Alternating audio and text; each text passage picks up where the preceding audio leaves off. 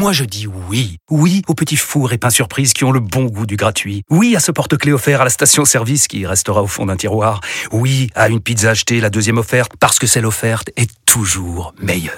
On préfère tous quand c'est gratuit. Chez Skoda, profitez de deux mois de loyer offert sur une sélection de modèles jusqu'au 31 mars. Portes ouvertes ce week-end. Deux loyers offerts après premier loyer en LLD 37 mois sur toute la gamme Skoda, Orenia et Enya Coupé, si accord par Volkswagen Bank. Détails sur skoda.fr. Pensez à covoiturer. Et cher à la 91e minute qui crucifie le PSG. 4 buts à 1. Si c'est un accident de parcours, alors on le saura très vite. Si c'est une erreur de la part de Luis Enrique, on le saura, j'espère, tout à l'heure en conférence de presse. Mais là, en tout cas, ce qu'on peut dire à l'instant T, c'est un naufrage du Paris Saint-Germain. RMC Money Time. Ce sera l'événement demain soir sur RMC. Le PSG se déplace à Rennes pour conclure cette journée de Ligue 1, 4 jours après la claque reçue en Ligue des Champions à Newcastle, 4 buts à 1. On va parler des déclats lunaires de Luis Enrique en conférence de presse avec Walid Acharchour de l'After qui est sur le terrain, qui est à Reims, à Delon pour ce Reims Monaco. Salut Walid. Salut l'équipe, comment ça va bah, ça, va et toi Ah au top, au top, on est avec Arnaud. Eh oui. Arnaud Valadon qui est là, qui commentera le match. Salut Arnaud. Salut tout le monde, salut Salut les amis. Là je peux dire qu'il y a une belle doublette au buffet à Auguste Delon. Attention danger, attention danger. On, a, on a hâte de 20h30. Bon Arnaud, tu es là parce que tu nous donneras les compos d'équipe dès que tu les auras entre Reims et Monaco. Un match de haut de tableau. Monaco peut reprendre la tête du championnat en cas de, en cas de victoire. Mais parlons donc du PSG, Walid et, et Stephen. Luis Enrique s'est présenté devant les journalistes après-midi. Il a été interrogé sur ses choix tactiques perdants mercredi dans la défaite à Newcastle. Il a confirmé le coach espagnol qu'il n'avait aucun regret. Après Newcastle, on a analysé la rencontre en profondeur. On a vu nos erreurs, les situations que l'on peut améliorer, mais le résultat ne reflète pas du tout la différence entre les deux équipes. Il est évident que nos erreurs nous ont coté des buts, mais leur grande réussite devant le but est la nôtre qui était euh, beaucoup moins bonne à donner ce résultat atypique. Dans ma carrière, j'ai parfois perdu sur une grosse marge, mais quand cela arrive, c'est parce que l'adversaire a été largement supérieur. Mais ce n'était pas le cas mercredi à Newcastle. Je suis pas là pour plaire aux gens. Je crois que euh, ce match contre Newcastle était étrange. Après avoir revu le match, je continue de dire que j'ai bien aimé mon équipe. J'ai aimé l'attitude, le caractère. La victoire de Newcastle est méritée, mais pas avec cette différence. Bon, Walid Stephen, Ah il nous prend la, des imbéciles. La traduction était vraiment bonne. Il a vraiment dit ça. Il a vraiment dit ça. Ouais, D'accord. Ouais, Super. Bravo Louis, merci. Qu'est-ce que t'en penses, Stephen Bah, il se moque du monde. Il se moque du monde. Ah, il se moque du monde.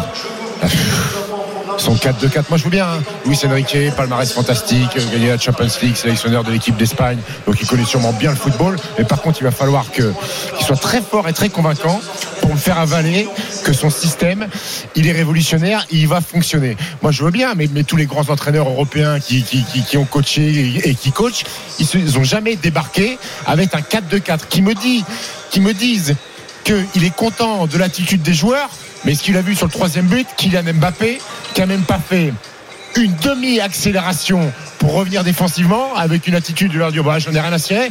Il est content de ça, Luis Enrique. Le Il souci, est content d'ailleurs, de ça. c'est que maintenir une position comme ça, ça peut devenir problématique pour lui, notamment Walid. S'il s'entête comme ça et qu'il il rentre dans cet état d'esprit de se, se liguer un peu contre tous ceux qui le critiquent, ça va devenir compliqué Non, mais- pour lui non, rapidement. mais Benoît, c'est le gros problème euh, voilà, des, des entraîneurs euh, euh, professorales qui, euh, euh, qui ont de la qualité, qui ont beaucoup de qualité. Ils peuvent s'entêter euh, parfois. Euh, il a toujours eu un problème avec les médias, euh, que ce soit avec l'Espagne en sélection ou avec, ou avec le Barça notamment, et même avec la Roma si on doit euh, remonter euh, beaucoup plus loin. Maintenant, attention, attention, parce qu'on sait très bien que ça peut être un, un jeu dangereux. Moi, euh, mon sentiment il est un peu partagé c'est que Luis Enrique pour moi reste un entraîneur euh, qui a beaucoup beaucoup de qualité Euh, je vais attendre je vais attendre parce que euh, faut donner sa chance au produit et, même ce fameux 4-2-4 on en a parlé pendant l'after. Il y a d'autres équipes qui ont joué Newcastle de la même manière comme Brighton et qui ont battu cette équipe de Newcastle. Donc est-ce que c'est uniquement le système de jeu? Est-ce que c'est pas l'animation? Est-ce que c'est pas le choix des hommes aussi? Moi au-delà du système c'est surtout le fait de mettre Colomboigny à gauche et pas Mbappé ou Barcola à gauche et mettre mettre Colomboigny à côté de Ramos qui m'a le plus dérangé plutôt que le, plutôt que le système. Donc euh, on va attendre. C'est vrai qu'il y a des choses qui moi me posent problème dans la, commu- dans la communication, mais ça fait partie de Luis Enrique, c'est le packaging. Il y a beaucoup d'entraîneurs comme ça qui se sentent supérieurs aux journalistes et puis c'est la réalité. Il faut appeler un chat un chat. Ils sont supérieurs. Ils sont supérieurs dans la, dans la connaissance du foot. Sinon on serait pas là à parler avec Stephen Brun et, et lui il serait pas là en train de préparer un match contre Rennes. Méfie-toi des qualités tactiques de Stephen. Non mais voilà, donc, raison, euh, non, non, mais donc euh, voilà, il faut aussi là, il faut aussi l'accepter. Mais par contre, les gens vont pas le louper si ça marche pas. Donc euh, réaction attendue contre Rennes, réaction attendue contre contre l'AC Milan euh, au retour de trêve. Et là, et, et on, on verra bien, on verra bien. Dans un instant, on reparle du, du PSG, on donnera les compos de Reims-Monaco, mais le moment est, est officiel. Ça va tomber pour Max Verstappen, sacré champion du monde de Formule 1 pour la troisième fois, Jean-Luc Roy au Qatar.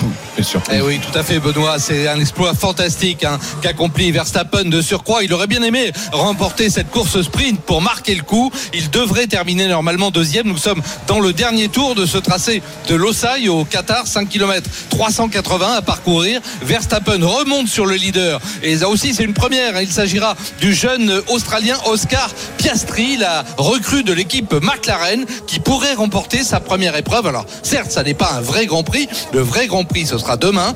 Mais tout de même, une course sprint, après avoir signé le, le meilleur temps, ce sera absolument fabuleux. Et Verstappen, tu le disais il y a un instant, ben, il va rejoindre Jacques Brabham, triple champion du monde, Jackie Stewart, Niki Loda, Nelson Piquet et Ayrton Senna. Rien de moins. À 26 ans, effectivement, le pilote euh, hollandais là, euh, cumule tout. On- il a signé la 30e pole hein, euh, de sa carrière, la, la- la vraie pole là aussi pour le Grand Prix de demain.